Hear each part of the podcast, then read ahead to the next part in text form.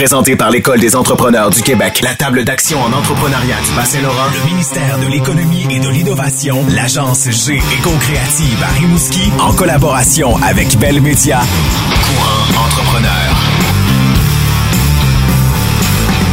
Dans ce quatrième épisode, on discute de croissance. Il a quitté un emploi stable et bien payé dans une entreprise manufacturière pour lancer une entreprise de vêtements de sport technique, Apex Ways, Miguel Barcou.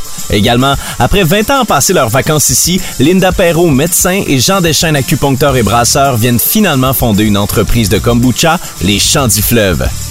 Maintenant, voici Véronique Marie-Ève Gosselin et Jerry Castonguay. Ah Véro, bonsoir. Et ici, à Courant Entrepreneur, à chaque saison, c'est un incontournable. Il y a un sujet qui est récurrent, euh, bon, à part la COVID-19 dans les deux dernières saisons. Là, la croissance est toujours un enjeu majeur pour un entrepreneur parce que c'est ce qu'on souhaite en réalité. Mais il y a différents types de croissance. Oui, puis la spécialité du campus Bas-Saint-Laurent à l'École des entrepreneurs, c'est la croissance. Et pour nous, la croissance, c'est dès que tu commences à faire une vente. Tu es en croissance. Et il y a différents types de croissance, puis c'est le fun parce que nos invités d'aujourd'hui nous parlent de, de croissance très différentes. On a la croissance généralement qu'on a en tête, c'est la quantité d'employés qu'on a. Plus on a d'employés, plus on est en croissance et tout ça. Mais dans un contexte de pénurie de main-d'œuvre, Ben là, c'est peut-être plus ton chiffre d'affaires, ton territoire. même la philosophie. Je, Ah je vais vous donner un exemple. Euh, une- on voit beaucoup avec la, la nouvelle génération d'entrepreneurs, des entrepreneurs qui veulent faire connaître une autre philosophie, faire connaître un nouveau produit. Je pense, entre autres, à tout ce qui est insectes. On en a même parlé dans les, les Ah oui, épisodes ben oui. précédents. Tu sais, on, on veut faire connaître euh, un, un nouveau type de produit. Aujourd'hui, on, on reçoit, entre autres, le Champ du Fleuve, le kombucha. Oui, sais, on n'a pas tant besoin beaucoup d'em- d'employés tout ça. On a besoin de bons ingrédients, évidemment. Et dans leur cas, ben, c'est une, ils, ont- ils vivent une croissance territoriale parce qu'on retrouve, entre autres, dans les Strom. On, on les retrouve aussi à Montréal. Tu sais, Way, que notre autre invité dans le domaine des vêtements, donc euh, tou- toujours basé à, à Sébec, qui a une belle croissance aussi, qui connaît, mais tu sais, ça se gère une croissance. C'est pas toujours évident non plus, et on a des très très beaux témoignages aujourd'hui. Courant entrepreneur. parce qu'il n'y a rien de plus beau que quand c'est fait chez nous. Et plus chaud aussi. et chaud également avec le climat propre à nous-mêmes. On accueille Miguel Marcoux de Apex Ways. Allô Miguel. Bienvenue. Salut, salut. Quel plaisir de te retrouver. On a euh, les vêtements Apex Ways qui sont entrés dans le marché que j'ai pas arrêté de voir à gauche et à droite au courant des trois dernières années. Miguel, euh, Apex es-tu en mesure de nous résumer ça en quelques mots pour euh, ceux qui nous écoutent qui ont aucune idée de c'est quoi? En quelques mots, je pourrais te dire c'est quoi que le nom veut dire en tant que tel, Apex Déjà partant, oui. Ouais, ça va être un bon début. Puis pour les gens qui sont capables de visualiser notre logo, Ouais. euh, c'est une montagne. Tu une partie qui est une ligne droite, puis l'autre partie est montagneuse dans le fond. Puis Apex Way, ça veut dire chemin vers le sommet. Ouais. qu'il y a plusieurs chemins vers le sommet. C'est que peu importe le chemin que tu empruntes, lui qui est plus facile ou lui qui est plus difficile, l'important c'est de se rendre au sommet. Donc Apex Ways. Fait que notre nom, c'est ça qui veut dire, puis qui coordonne avec notre logo de la montagne. Un côté plus abrupt, puis l'autre côté euh, plus facile en tant que tel. Donc, spécialisé dans le vêtement de sport? Ouais, exactement. Ben, non, c'est ça. Dans le prêt-à-porter de sport, mais je te dirais que pour les prochaines années, on va vraiment se nicher dans le vêtement de plein air euh, vraiment technique. Là. Et parle-nous de toi. Ouais. Qui tu es, Miguel? Euh, le moi, j'étais un petit gars qui est dyslexique dysorthographique.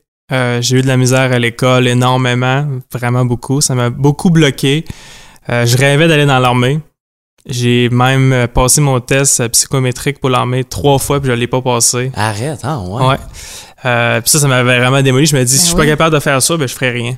Fait que je me, je me flagellais un peu. Fait que j'ai dit, je ferai rien d'autre. Fait que pendant plusieurs années, j'ai fait, j'ai eu des petits à gauche et à droite. J'ai travaillé pendant, chez Uniboard Canada pendant six ans de temps.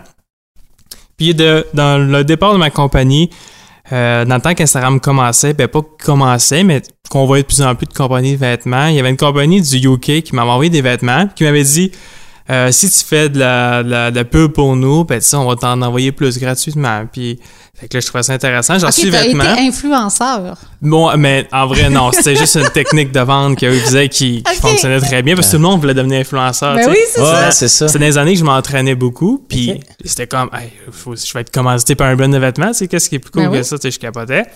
Fait que là, j'ai reçu vêtements, puis j'étais super, super déçu, dans le fond, des vêtements. ouais. Mais là, je vais refaire un, un petit comeback pendant arrière. En secondaire 5, j'avais gagné, on, nous, à, à Poly, euh, Armand Saint-Onge, Ouais. on donnait des diplômes à la fin de l'année. Les gens, les jeunes votaient pour euh, la personne avec le plus de style, des trucs comme ça. Puis j'avais gagné justement ce, ce diplôme-là. Fait que j'ai aimé comme quand même la mode. OK. Fait que ça fait longtemps que j'ai en arrêt de la tête, mais je pensais pas que c'était accessible à moi de créer une T'avais l'image que le domaine de la mode, euh, designer de mode, c'était pas pour toi, c'était même juste, juste à Montréal. L'entrepreneuriat en général. Ok. Tu sais, créer une entreprise, je pensais pas que c'était réalisable pour, euh, pour Mais- quelqu'un de normal. Qu'est-ce qui s'est passé pour transformer le, le Miguel qui ne croyait pas en lui, qui travaillait chez Uniboard depuis six ans, et soudainement, Miguel qui fait le saut vers l'entrepreneuriat puis qui dit oui, ça se peut, je vais faire ma propre marque de vêtements? Je pense que c'est de l'insouciance. C'est ça qui s'est passé. c'est, naïveté. c'est, euh, c'est, j'ai reçu ça, puis là, je me suis dit, euh, je refais un autre comeback. On avait, mon ami, on a déjà créé une compagnie de vêtements, ça s'appelait LAM. On achetait des t-shirts blancs ou ben on les volait à mon père, puis on faisait des tie-dye t-shirts avec. Oui, ok, oui. cool, cool. Puis on vendait ça. Puis, que, tu sais, encore là, des fois, plein de petits trucs Ah oui. y a déjà. J'ai toujours voulu avoir des compagnies, mais je savais que je me disais que c'était pas réalisable. Mais là, le petit déclic qui s'est passé, c'est que je me suis dit, je, je le fais. Je, je le fais. J'essaye, je vais le faire. Puis ça nous a pris deux ans. Mais si j'avais su toutes les bad luck, toutes les épreuves qu'on nous- qui nous ont arrivées, ben probablement que ça Tu m'aurait moins lancé, tenté. ouais. C'est pour ça que je pense que c'est vraiment de l'insouciance. C'est Mhm. foncer tête baissée comme si... euh, Puis tu commences ça comment une Ouais, entreprise dans le domaine de la mode? Là? Tu dis, OK, je, je veux des pantalons, euh, je dessine des pantalons. Je, je veux dire, t'as Commande pas- un rouleau de tissu de, Ben, du Bangladesh? C'est en tant que tel, t'as as plusieurs manières de fonctionner. Mais nous, au début, comment on fonctionnait, je faisais mes propres dessins. J'essayais de trouver des usines. Je demandais aux usines est-ce que vous êtes capable de me produire ça? Puis les autres, ils me disaient oui, sans problème. Ils m'envoyaient les mor- des échantillons, des samples qu'on appelle. Mhm. Je recevais ça, c'était catastrophique. On a fait plusieurs usines comme ça, puis ça, ça marchait pas du tout. Fait que là, on s'est genre dit comment que les personnes font. On envoie des beaux vêtements sur le marché, comment qu'ils font? Fait que là, on a trouvé une patroniste que elle, euh, les patrons, comme nous souvent envoyés nos grands-mères, ou ben pas juste nos grands-mères, Ouais, en Ouais. papier en fin, papier, en papier ouais. fin, c'est qu'il faut qu'une personne fasse le patron. Après, après ça, le numérise. Ensuite de ça, on l'envoie à l'usine. Parce que, tu sais, nous, on fait vraiment une- la confection du vêtement de A à Z. C'est nos chartes de grandeur, tu sais, c'est vraiment nos designs. Ouais, ouais, c'est ouais. pas comme si tu achètes un t-shirt, tu sais, comme, mets le logo à gauche. C'est pas un Gildan que t'achètes puis que tu fais ta guide, Non, c'est ça. Mais au début, mon fonctionnement, c'est comme si je pense, la manière que je dessinais mes affaires, l'usine n'avait pas assez d'informations pour faire qu'est-ce que je voulais. OK. Ça prend vraiment comme une patroniste qui t'aide à faire tous les tech packs, les documents très, très, très délégués. Juste un t-shirt, ça peut être à peu près une quinzaine de pages d'informations. Ah, ouais. Parce que là, au niveau des coutures, t'as plein de coutures qui sont Ouais, ouais, différentes. ouais. Tu sais, Puis le fil de la couture. Le fil de la couture, ouais. est-ce que c'est du, euh, mettons, du 4 fils, 3 fils, C'est une plein- science, là. C'est vraiment. Fait au début, moi, c'était pas ça du tout. Fait que c'est pour ça que ça marchait jamais.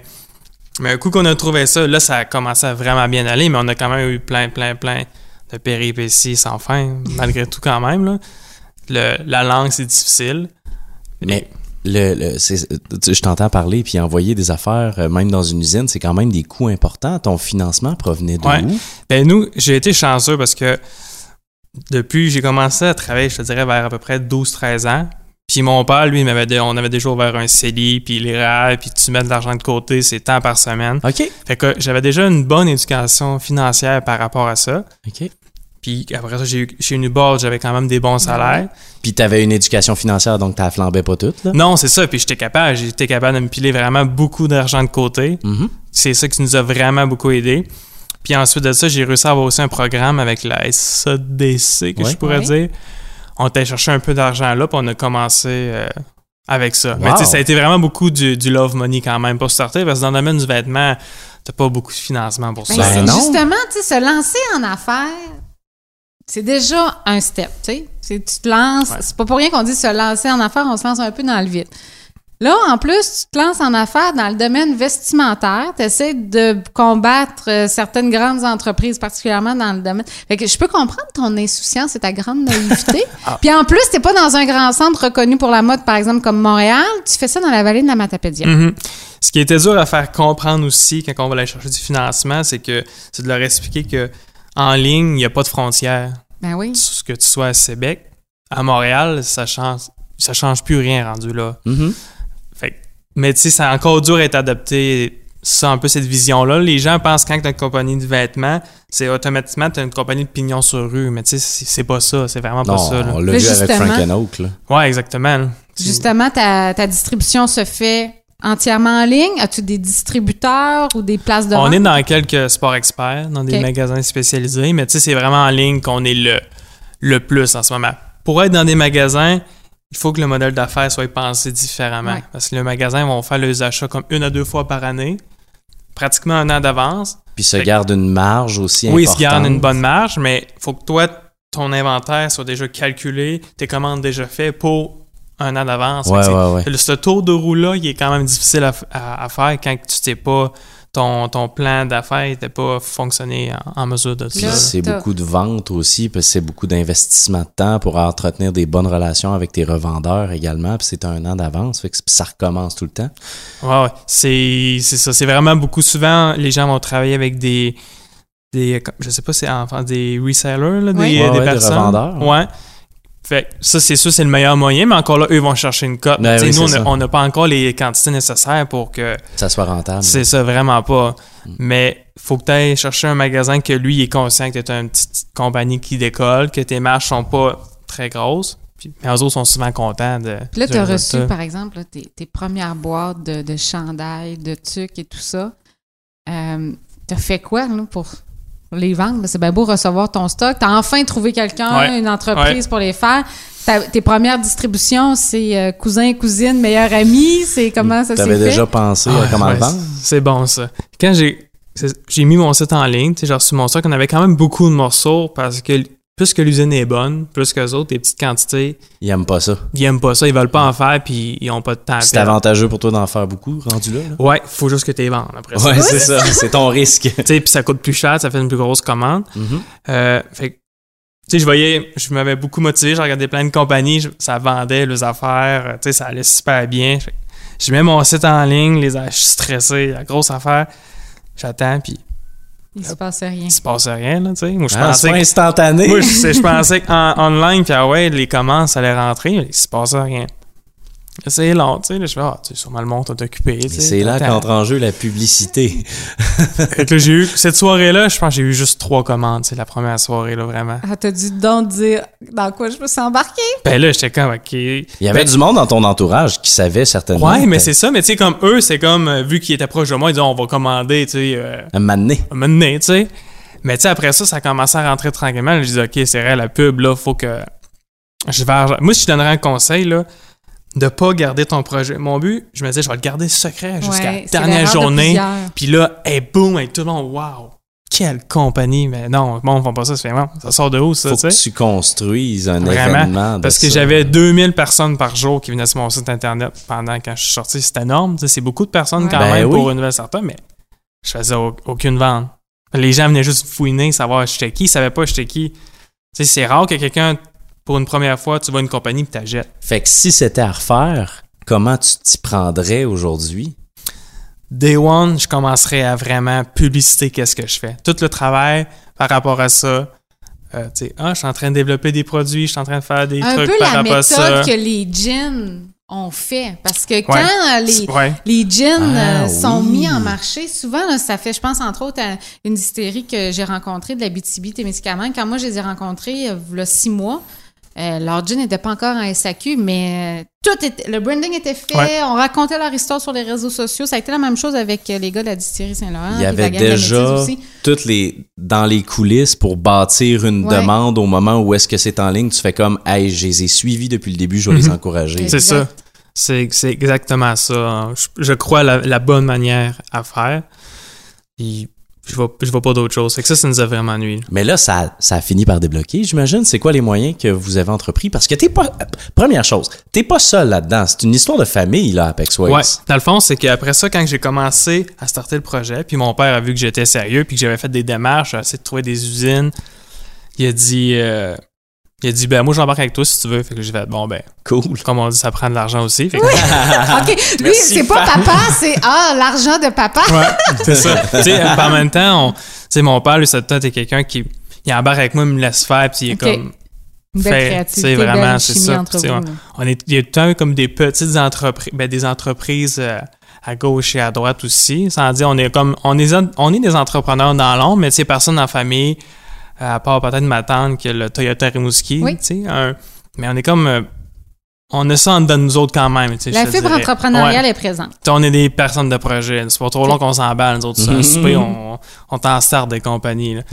fait que mon père embarquait avec nous, puis après ça, par la suite, mon cousin aussi, qui était notre plus grand, euh, notre plus grand fidèle, tu sais, lui, tripait vraiment, puis lui, il a décidé d'embarquer avec nous autres aussi. Fait que lui, c'est lui qui s'occupait du volet des magasins. justement. Ok. Comme tu disais tantôt, ça prend vraiment beaucoup d'organisation pour, euh, pour tout, pour tout ça, surtout le Mhm. volet du- magasin. un job de PR. là. Ouais, exactement.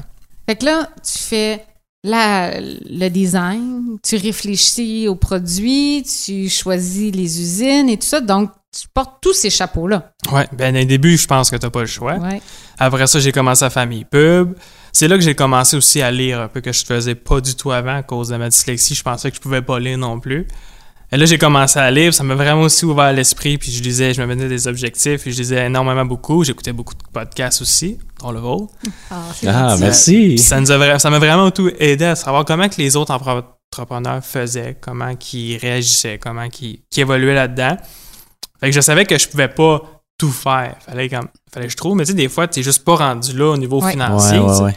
Mais tu sais, Il y nous a tout le temps la petite ligne entre euh, j'ai besoin de staff, mais j'ai pas les moyens, mais là, t'es. J'ai besoin de quelqu'un Ben, qui va me donner des conseils, qui va m'aider un peu. Ça, là, c'est. c'est ça. c'est- c'est Ça comme passe une- ou ça casse souvent. C'est là. ça. Fait que moi, je me suis tout le temps comme.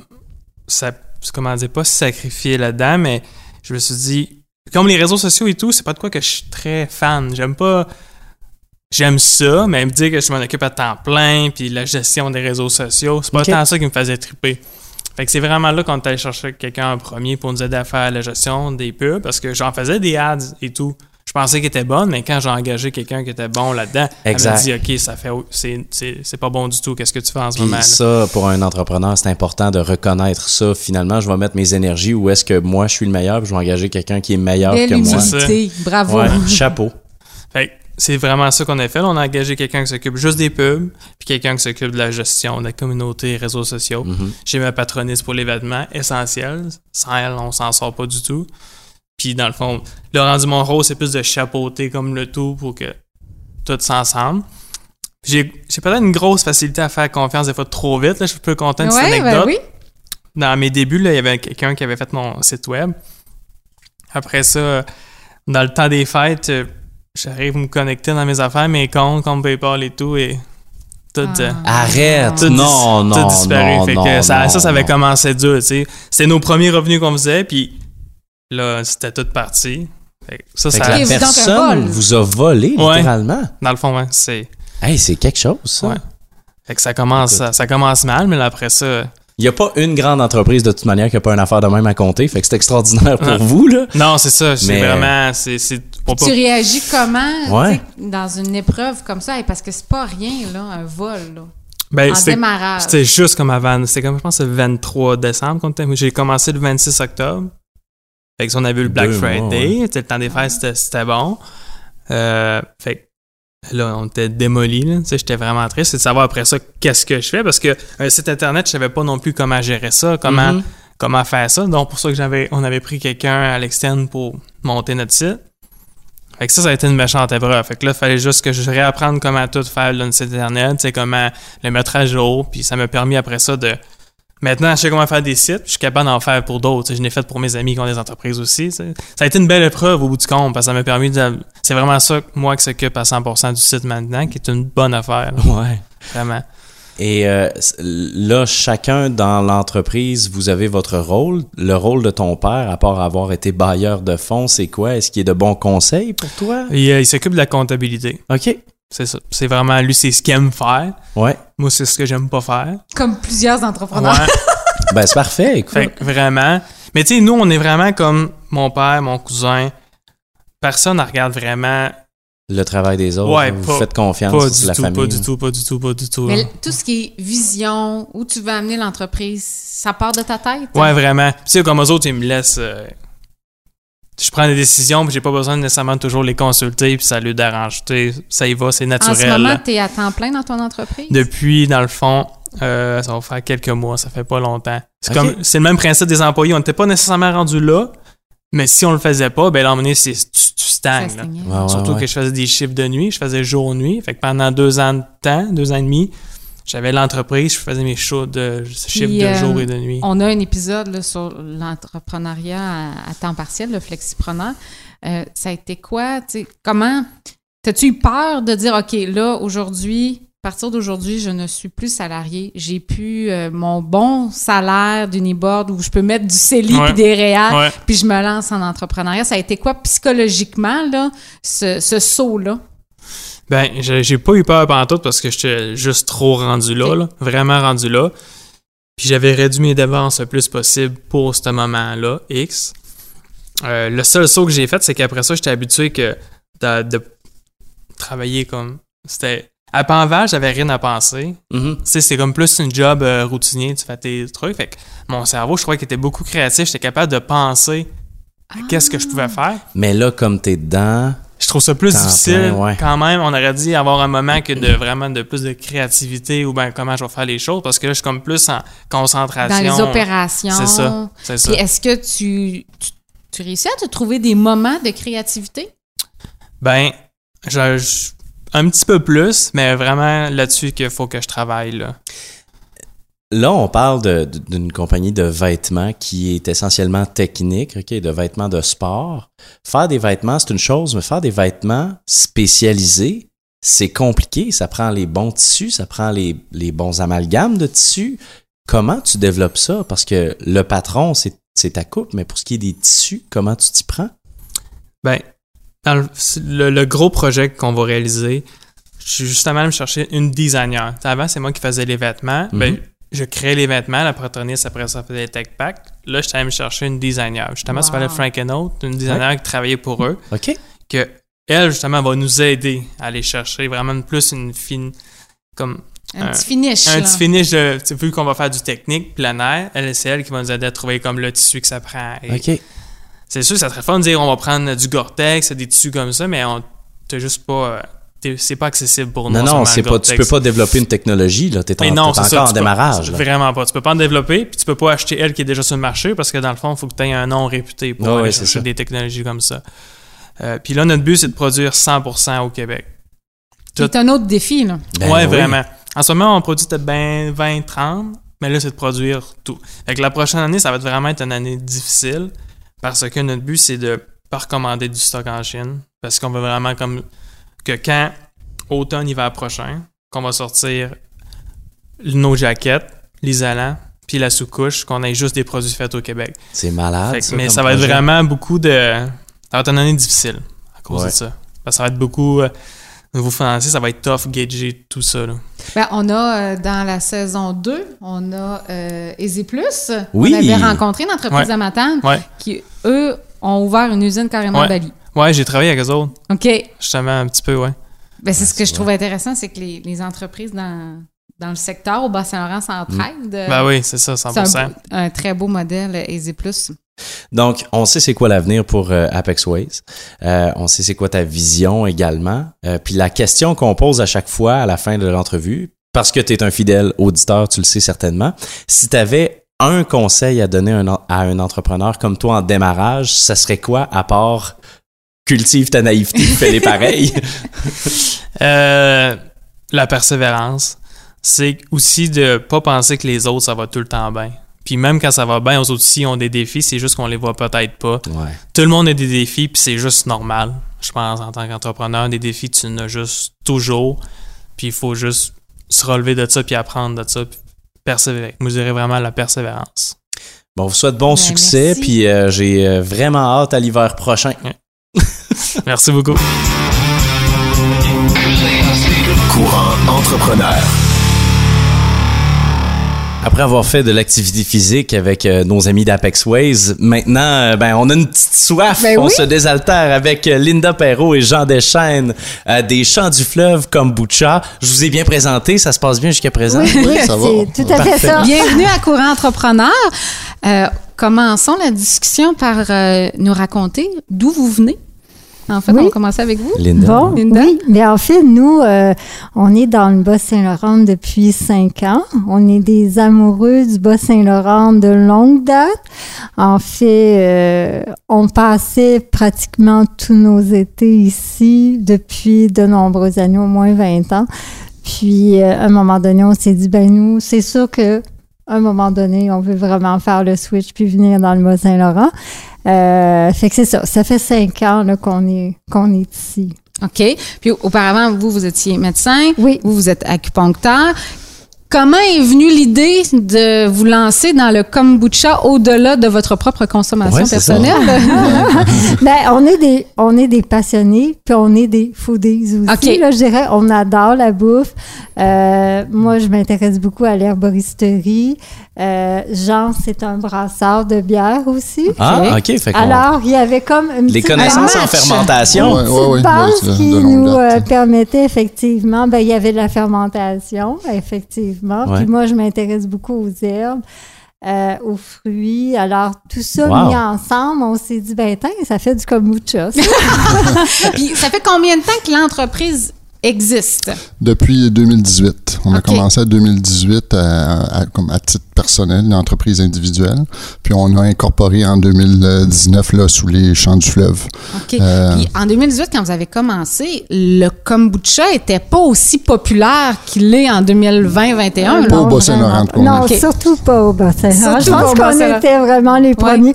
Je me rappelle au métro où on a été en premier à Trois-Pistoles, parce que nous, on était à Trois-Pistoles. Ouais. Euh, je pense qu'il y avait même pas Rise. hein. Ouais, la, la Ah, grosse. Je crois est- on a euh, vraiment rentré en premier, puis après ça, ben là, on a vu les autres arriver. Mais aussi, avant d'être euh, dans les épiceries, c'est qu'on était en vrac. Ah, on a commencé en La vrac. première année, seulement en fût, Oui. des- avec dans des petits frigos chez nos, euh, nos clients. Puis euh, on avait des cruchons avec notre logo puis tout ça. Puis on a vendu en vrac la première année. C'est seulement en 2019 qu'on a, c'est- qu'on a acquis l'embouteilleuse qui nous a permis de rentrer dans Ouais. les En fait, notre idée initialement, on voulait, nous, on aime beaucoup l'idée de l'écologie, Ouais. du zéro déchet. Tu sais, ça fait partie de notre vie. Puis, euh, on se disait, ben nous, on va faire ça en vrac. On va juste vraiment distribuer avec des frigos, puis les gens vont venir avec leurs petits cruchons remplir. Puis, euh, mais là, on, on a vite réalisé finalement euh, les limitations que ça nous imposait parce que il y a beaucoup euh, d'endroits qui nous disaient oui, mais nous, on n'a pas l'espace pour mettre le frigo, puis euh, c'était pas tout. Naturellement, les, aussi, les oui. épiceries, ça se pouvait pas. Fait que, puis il y avait une forte demande de plus en plus. Fait que là, on s'est dit, OK, bon, ben, est-ce qu'on passe à la bouteille à ce moment Ça a été une réflexion, mais euh, de toute évidence, on s'est dit que ça serait un bon pas. Est-ce que c'est au même moment qu'est venu comme la nécessité de vous incorporer aussi ou ça a été un autre élément qui est venu déclencher? Parce que c'est quand même un, un pas important pour des entrepreneurs. Là. Oui, effectivement. Oui, ben en fait, il y avait plusieurs. Il y a une question de, de, de crédibilité aussi. On fait, on a fait des emprunts pour l'équipement d'embouteillage, euh, puis tout ça. Puis ça, ça, c'est plus facile, disons, que de- en termes de, de, de crédibilité, de, de se vendre. Puis, euh, ben, puis aussi, c'était une entreprise individuelle à mon nom, fait que tu sais, je- c'était plus pertinent. Ça reflétait, ça reflétait pas la réalité là, Mhm. de ce qu'était l'entreprise. Puis, euh, puis c'était appelé à, à grossir aussi. Euh, parce que c'est une entreprise familiale, parce que il y a de nos enfants qui sont euh, impliqués là-dedans, autant au niveau des médias sociaux, euh, du graphisme, euh, de- de la- maintenant de la production. On a une de nos filles qui est, qui est venue nous rejoindre, euh, qui a quitté un travail dans le domaine de la santé, puis qui est venue nous rejoindre euh, au- pour faire du kombucha. Mais on, on se lance pas dans dans la production alimentaire, le kombucha, du jour au lendemain, vous avez Mhm. dû faire quelques étapes, entre autres les recettes. Ça a été Enfin. comment, là? Comment, Ok. comment vous avez commencé ça? OK, là? ben, en fait, ça commence que moi, j'avais, quand je suis arrivé ici, euh, je suis arrivé un an avant Linda parce qu'on avait des gardes partagées à gérer. J'ai terminé mes gardes partagées avant elle, un an avant. OK. Donc, je suis venu construire la maison, établir ma clinique d'acupuncture, puis j'avais un projet de microbrasserie. Puis ce, ce projet-là, c'est la microbrasserie Le Caveau à Oui. Ah, ouais, Donc, c'est moi l'instigateur. Puis j'ai de ramasser du monde autour de moi pour partir ça. Puis moi, ce que je rêvais, c'est de la petite nano-brasserie, là, un peu dans le modèle de Oval. Puis mes collègues, après quelques mois de réflexion, puis une perte d'emploi pour un, tout ça, voulaient s'investir à temps plein. Moi, je voulais continuer à faire de l'acupuncture, puis faire ça à, à temps partiel. Fait qu'on avait une différence de vue, puis je me suis retiré du projet. Euh, ils ont quand même insisté pour que je participe, puis euh, ils Ok. dit, bon, ben, prends la formation, on va te payer la, la formation, puis euh, tu nous donnes un coup de main à partir ça. Puis J'étais comme le peut-être le plus technique là, des trois. Fait que euh, c'est ce qui est arrivé. Euh, j'ai j'ai aidé à démarrer. J'ai vu comment ça fonctionnait une brasserie commerciale. Puis là, c'est à Ah. partir de là, euh, nous autres, notre projet de petite brasserie tombait un peu à l'eau. Je dis, on va pas rouvrir, une autre brasserie là, à, à trois pistoles. Ben non. Fait que, euh, puis là, Linda est arrivée à l'idée, ouais, mais le kombucha, ça, oui, là, je pense à ça. Ben oui, ça va être le même équipement. C'est pas la même fermentation du tout, ça n'a rien à voir, mais au niveau des équipements, c'est la même chose. Fait que c'est utilisé différemment. Fait que là, j'avais l'expertise technique, puis euh, Linda avait l'idée. euh, Donc, vous allez chercher, entre autres, euh, je trouve ça génial, aller ch- chercher des, des produits qui viennent de la région euh, Oui, du c'est ça. C'est Bas-Saint-Laurent. tout de suite, on, on, on s'est donné ça, c'est dans nos valeurs. Dit, bon, ben, si on fait de quoi, on fait de quoi. Euh, c'est seulement des produits québécois, puis idéalement de notre patelin. Puis on s'est associé avec euh, des niveau des producteurs locaux. ingrédients, pour nous, c'est important que les- ça soit local, ça soit des, des fruits et des herbes qui poussent aussi localement le plus possible. C'est sûr que quand on parle de thé, là, bon, C'est autre complexe, chose. ça? Mais euh, quand on parle de fruits, pour nous, c'est important. Il y aura j- Bon, faut pas le dire jamais, mais disons que Vous essayez actuellement, le plus possible. c'est vraiment pas dans, dans nos dans nos idées là d'aller faire un kombucha par exemple à la mangue ou aux ananas parce que bon ça pousse pas ouais. ici c'est ça nous on croit qu'on a des, des fruits extraordinaires à découvrir Euh, on a des herbes aussi qui sont vraiment intéressantes, puis on veut travailler avec ça. Fait que ça, c'était vraiment, euh, ça, fait partie de notre image, de notre identité. Euh, donc, euh, C'est votre objectif. Mm. Et quand vous êtes passé de la distribution en fût à embouteiller, c'est pas la même clientèle qu'on réussit à rejoindre. Faut quand Non, ça a permis d'élargir beaucoup le, le- le marché. On avait un marché euh, dans le vrac, je dirais, les gens très soucieux de leur santé, qui vont dans les épiceries santé, c'était Ouais. surtout ça.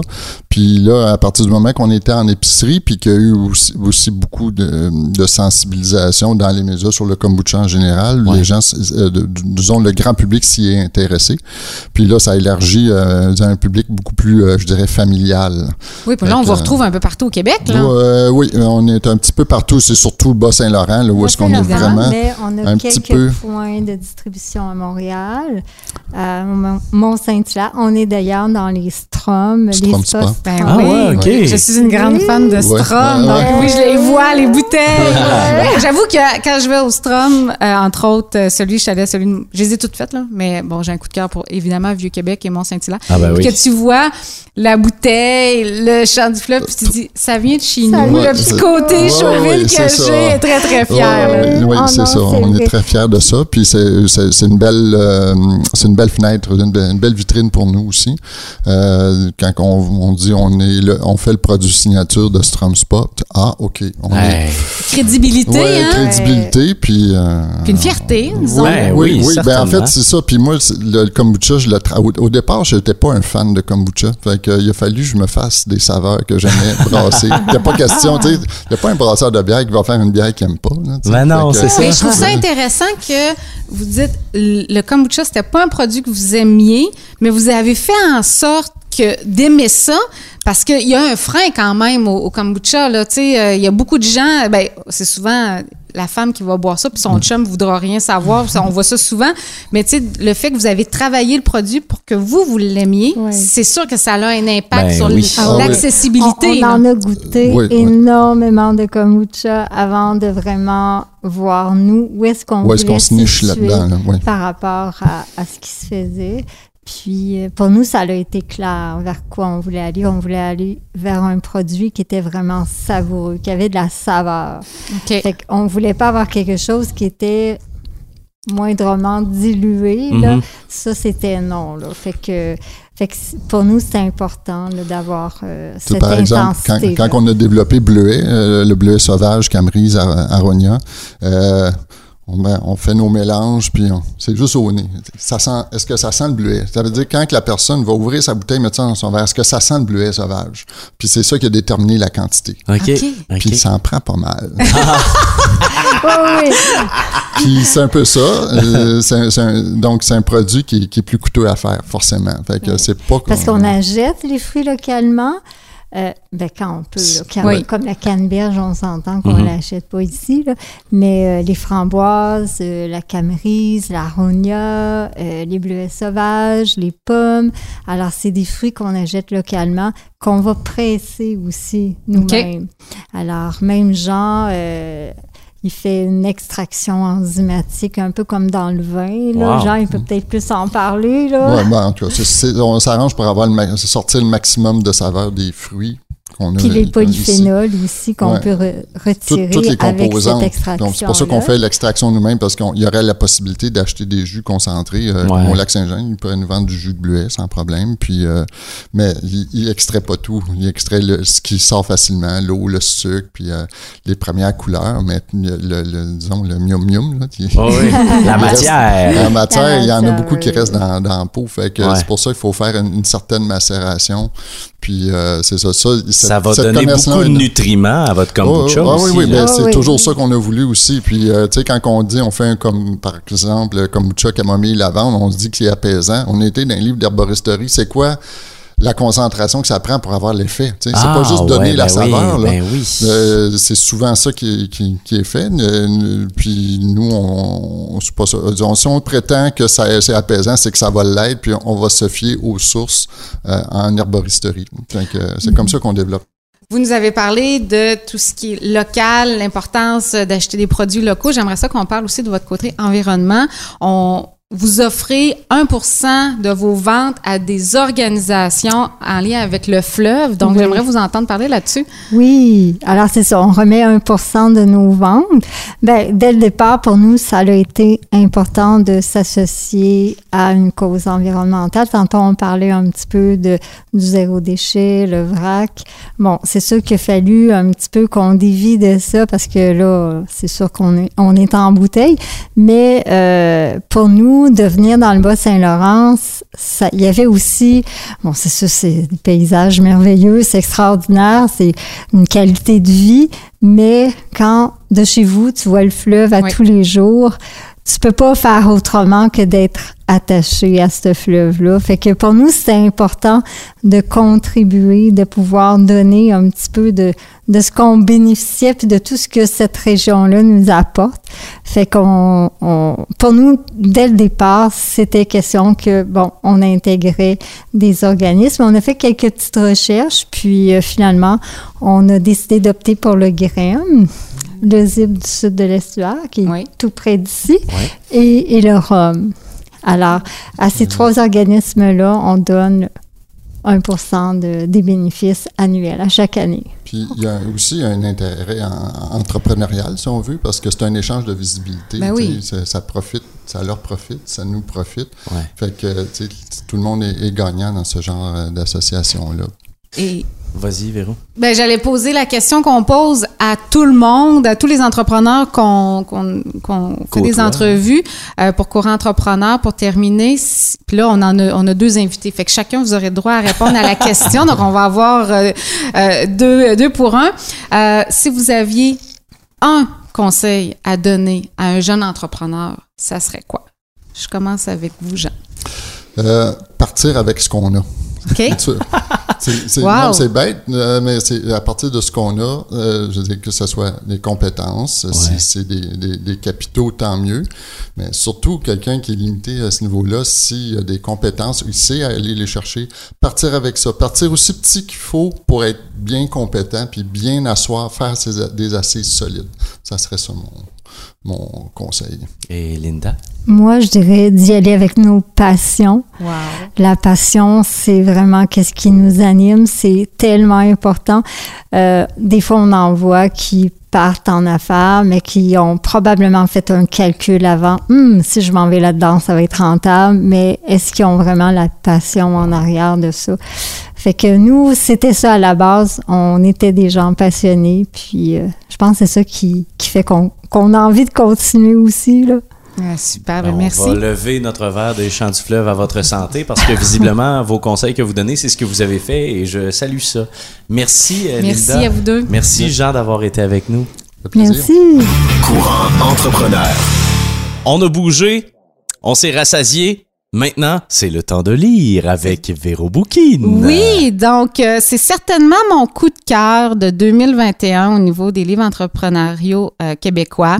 Euh, ça parle de croissance, mhm. d'hyper-croissance avec... Un monument québécois. Un monument québécois, donc l'entreprise Groupe Garneau, donc Louis Garneau, entrepreneur émérite reconnu, qui a connu des hauts et surtout des bas. Donc, euh, on a son livre Je suis tombé deux fois. Je l'ai lu en 48 heures. Eh boy! C'est du bonbon. Euh, il nous explique avec une humilité incroyable ses hauts et surtout ses bas. Euh, on en a entendu parler, entre autres, en 2017. Il s'est même mis sur la loi de la protection des créanciers et tout ça. Et une des raisons pour laquelle ça me parle énormément, c'est qu'il parle de santé mentale. Euh, Louis Garneau a connu des moments très, très difficiles à un point où il préférait dire qu'il avait une maladie physique que dire qu'il avait une maladie mentale. Dans l'imaginaire du monde, ça passe tellement plus facilement. Et même pour lui. Donc, ben qu'est-ce qui l'a aidé énormément? Ben, c'est son entourage, c'est les autres entrepreneurs. Donc, euh, c'est entre autres une des raisons pour laquelle j'ai voulu le recevoir au campus Bas-Saint-Laurent. Dans, le dernier, hein? Oui, dans le cadre de nos activités pour euh, donner euh, cet exemple à nos entrepreneurs que euh, c'est possible de mettre son genou à terre et de demander de l'aide. Si vous avez apprécié le passage de Miguel d'Apex Ways, je pense qu'on reste dans le même domaine, l'habillement sportif, l'équipement sportif. Alors, c'est une très bonne lecture. Merci, Véro. Merci, à la prochaine. Courant entrepreneur.